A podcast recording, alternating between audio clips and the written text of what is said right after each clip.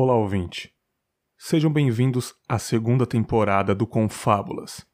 2018 foi um ano bem legal para o projeto, regado de episódios sentimentais e com várias discussões agradáveis sobre a nossa sociedade. Na temporada 2019, eu vou focar bastante em histórias. As reflexões vão continuar, eu adoro conversar sobre a vida com os meus convidados, mas os episódios principais vão ser um pouco alterados para episódios de histórias. Quase sempre vão ter esse formato. Chamarei sempre dois ou mais convidados para contar alguns relatos de vida, alguns dias marcantes, dias inusitados, situações em comum, não necessariamente com um tema específico. Apenas ligar o microfone e contar a sua história. Eu pretendo chamar pessoas fora da internet também, mas ainda é um processo que vai demorar um pouco para acontecer.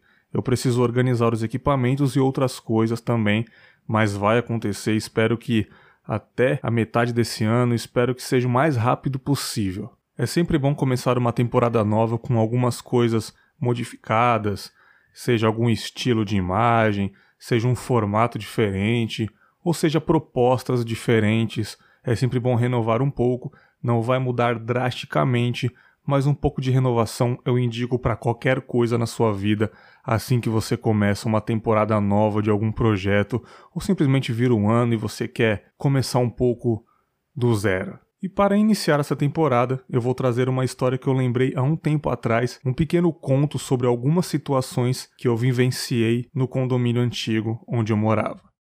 Bom episódio a todos!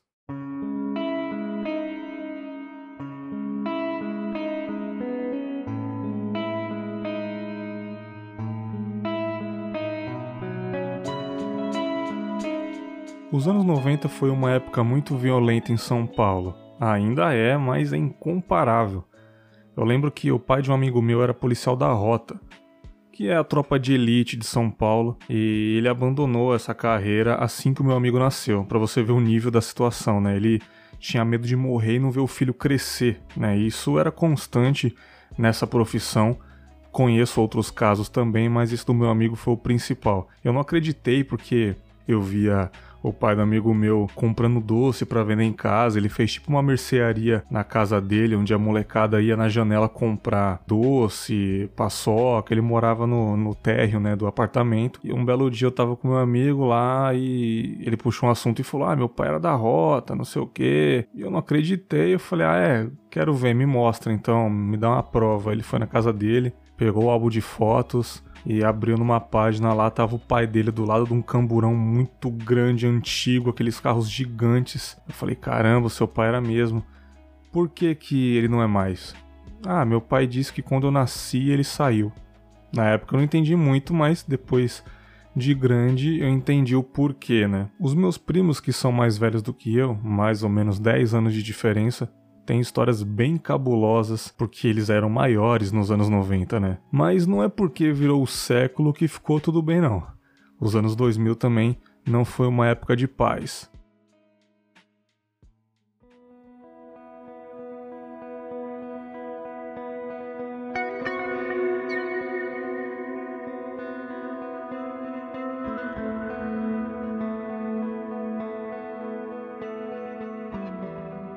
Eu contei um pouco da minha história no Contos 04, em maio do ano passado, e disse que eu sou de São Miguel Paulista, me mudei para um conjunto habitacional do governo mais ou menos em 98, 99. Era um lugar muito tranquilo, dificilmente acontecia alguma coisa pesada pela redondeza. Eu lembro que teve um dia que um bandido foragido da polícia invadiu o condomínio e entrou no apartamento de um morador. E um helicóptero ficou sobrevoando o condomínio procurando o bandido. Esse helicóptero era do programa policial do Datena, cara, pra você ver. E em meio à tensão, muitos moradores estavam acenando para o helicóptero e se vendo na TV. Esse dia foi um pouco marcante e assustador, mas os vizinhos também adoraram ver o helicóptero filmando o nosso condomínio, né? Eu lembro de outra situação que estava eu e mais alguns amigos na portaria do condomínio. Era umas sete da noite, então parou um cara de moto e roubou todo mundo, cara.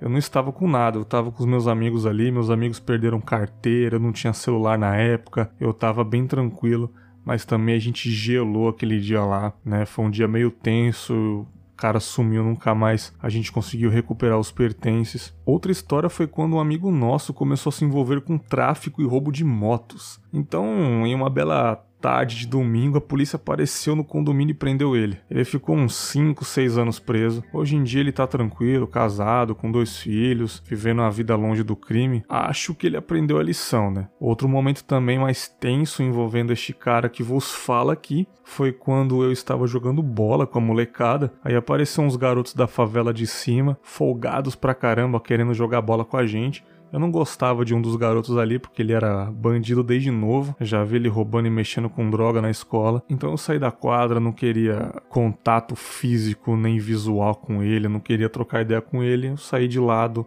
para não fazer nada, mas ao mesmo tempo que eu saí, eu era um moleque muito inconsequente, sem juízo nenhum. Eu tinha muita raiva dele e alguns de vocês que estão ouvindo sabem como eu era um pouco arteiro na infância. Esse garoto veio de bicicleta pro condomínio, né? Ele deixou a bike ao lado da portaria e eu resolvi dar uma trollada nele. Eu peguei a bicicleta e joguei na lixeira do prédio, cara. Aquelas grandes, sabe? Que é pra cada apartamento jogar, sabe? Por que, que eu fiz isso, cara? Bom, acabou o futebol, ele foi pegar a sua bicicleta e não encontrava. Ele ficou gritando pro pessoal onde estava a bicicleta dele: Cadê minha bike? Cadê minha bike, caralho? Ninguém sabia e eu fiquei quietinho. Aí uma moradora desceu para jogar o lixo, abriu a porta da lixeira, aí ele viu a bicicleta dele lá dentro, no meio do lixo. Ele ficou louco, ele ficou puto, disse que ia voltar com uma arma e cobrar todo mundo, cara.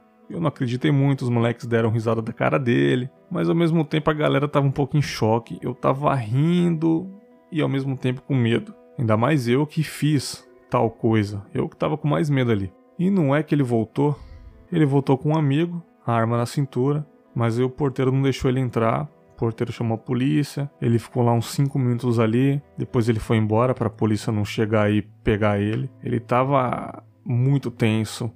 Ele tava olhando pelo portão da portaria, vendo a gente ali dentro, apontando a arma assim, eu vou pegar vocês, não sei o quê. E cara, que tensão foi aquilo, cara. Ele tava com muito ódio, muito ódio. Olha a confusão que eu criei, cara, só por causa de uma bicicleta.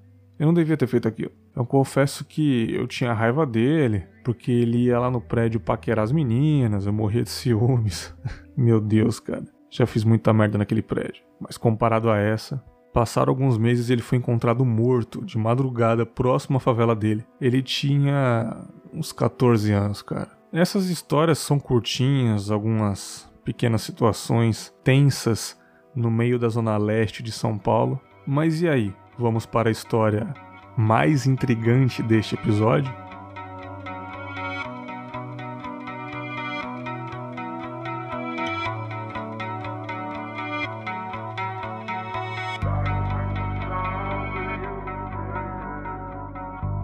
Tinha um garoto do condomínio com um porte físico bem avançado, andava sem camisa, todo fortão e também era bem folgado com a garotada inclusive comigo. Ele já era um pouco mais velho, andava com os adolescentes ali. Eu não vou mencionar o nome dele aqui para preservar o anonimato e dar mais liberdade a essa história. Eu poderia falar o apelido também, mas é um apelido bastante conhecido, já que era por esse apelido que todo mundo conhecia ele. Mas por motivos de liberdade, vou dar um pseudônimo, Dan.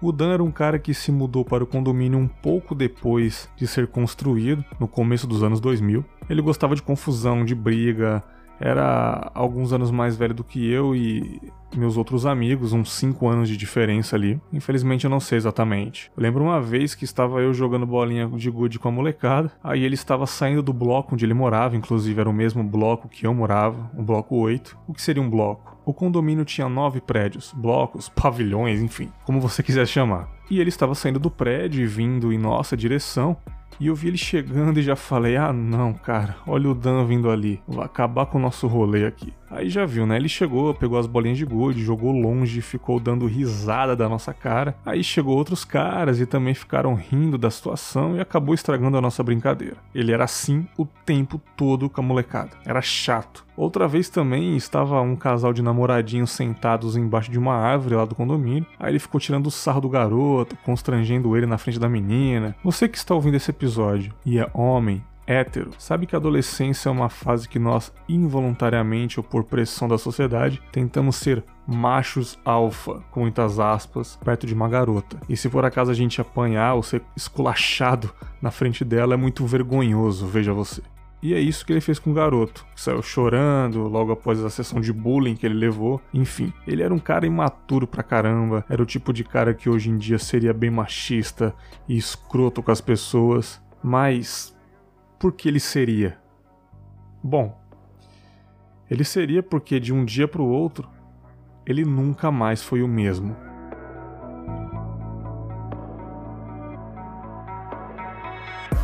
O Dan não jogava mais bola na quadra, ele não andava mais com a rapaziada, ele não saía mais de casa. Uma vez estava eu no estacionamento jogando RPG e eu olhei para a janela do apartamento dele e ele passou pela janela muito cabeludo. Ele tinha o cabelo enrolado, porém crespo. Então estava muito grande, parecia que ele não cortava o cabelo há pelo menos um ano. Fazia muito tempo que ele não descia do apartamento. Passaram uns dois anos e de repente ele apareceu de mãos dadas com a mãe dele, igual uma criança bem diferente, sorrindo pro nada, olhando esquisito pro chão. Minha mãe dele o puxando em direção à portaria, eu acho que ele tava indo pro médico ou algo parecido. Naquele dia, a gente se deu conta que aconteceu algo muito grave com ele, cara. Era esquisito a gente ver ele assim, sabe? A mãe dele era baixinha, ele já era alto. E ele andava com ela agarrado igual criança, todo fechado pro mundo, sabe? Como eu disse no começo do episódio, aconteceram algumas situações criminosas no condomínio a última que eu me lembro é esta que eu vou contar agora.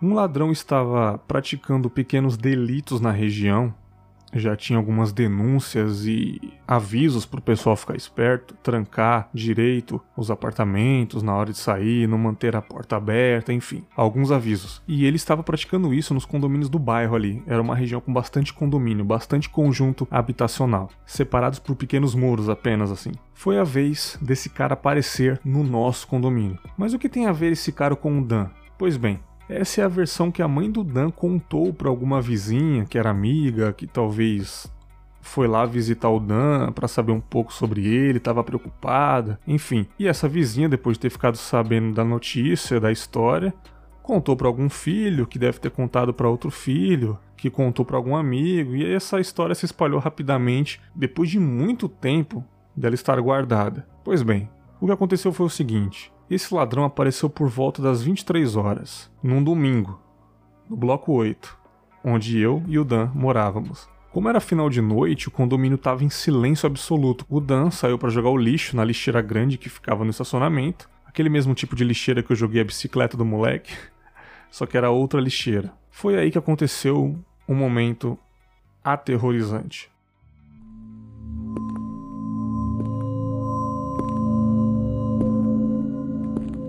Na hora que ele desceu, ele ficou de frente com o ladrão. E antes mesmo do Dan gritar, sair correndo, se manifestar, o cara o agarrou, botou a mão na boca dele e o colocou dentro do reservatório de gás. Esse reservatório de gás eram pequenos compartimentos fechados onde ficava o gás de cozinha de cada apartamento, separadamente. Tinham alguns compartimentos vazios porque naquela época nem todos os apartamentos eram habitados. Bom, cara abriu a grade do compartimento, jogou o Dan lá dentro, todo espremido, e fez aquele barulho clássico, aquele barulho universal de silêncio. Mandou ele ficar bem quietinho, para não dizer nada, nunca falar com ninguém o que aconteceu. O cara provavelmente já tinha roubado algum apartamento, estava indo embora. Ele devia ter algum comparsa do outro lado do muro que separava o condomínio de uma rua bem escura.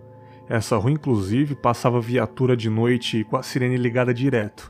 O Dan ficou lá no compartimento por pelo menos 50 minutos, cara. Até a sua mãe descer para procurá-lo. Ela disse que ficou procurando ele por muito tempo, até que quando ela estava subindo para casa, provavelmente para chamar a polícia, alguma coisa, ela ouviu um suspiro muito alto e assustado vindo do reservatório.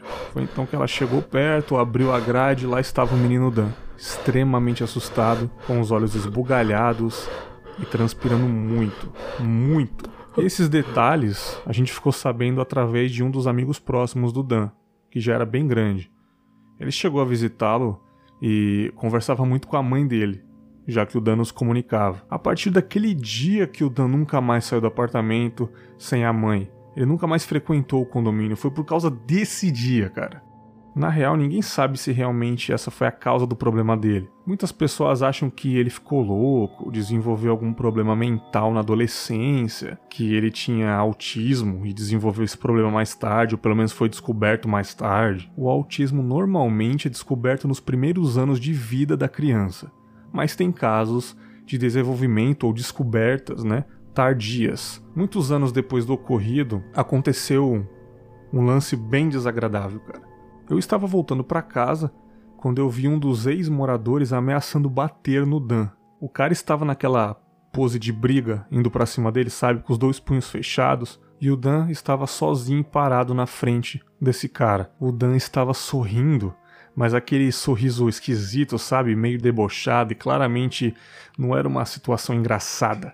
Só era um clima de briga para esse cara e não para o Dan. Logo, eu tive que impedir essa briga. Não era justo. Eu não queria saber o que aconteceu, eu não perguntei, mas eu empurrei o rapaz. Era amigo nosso, inclusive, jogava bola com a gente. Mas eu fiz por instinto, cara. Porque o Dan não era mais aquele cara adolescente, fortão, folgado que é, atazanava a vida da molecada. Ele se tornou um adulto de 18, 19 anos completamente frágil e dependente das pessoas para se manter vivo, cara. Ele nunca mais foi o mesmo. Bom, depois que eu saí do condomínio, eu nunca mais soube do Dan. Eu sei que ele tinha uma irmã caçula e um irmão mais velho que não morava lá, morava com o um pai, né, em outro estado. Tinha boatos que ele ficou assim por causa do divórcio dos pais, ele brigava muito com o irmão. Mas isso não tem nada a ver, cara. Você que tá ouvindo sabe muito bem como funcionam os boatos, né? Nem sempre são verdadeiros, geralmente com histórias exageradas, mas esse conto é real, muito real. Foi triste ver a transformação de uma pessoa saudável para uma pessoa com problemas mentais. Independente do fato, independente do que aconteceu ou por qual motivo ele ficou assim, a moral da história que eu tiro para mim é: a gente não sabe realmente o dia de amanhã, cara. A gente não sabe mesmo o que vai acontecer amanhã com a gente. É muito aleatório. Eu já comentei isso em episódios anteriores. Você tá saudável e independente hoje, mas amanhã não é incerto. Nós, seres humanos, somos uma máquina. O nosso corpo é maravilhoso, nosso cérebro, a gente faz coisas fantásticas na humanidade. Mas de um dia para o outro, o seu corpo pode te abandonar. Ou pior, sua mente pode te abandonar. Eu espero que o Dan esteja bem e eu não tenho ressentimento de infância. E você? Conheceu alguém na infância que mudou drasticamente? Algum amigo que nunca mais foi o mesmo? Entre em contato com Confábulas. Eu quero saber a sua história. Até breve.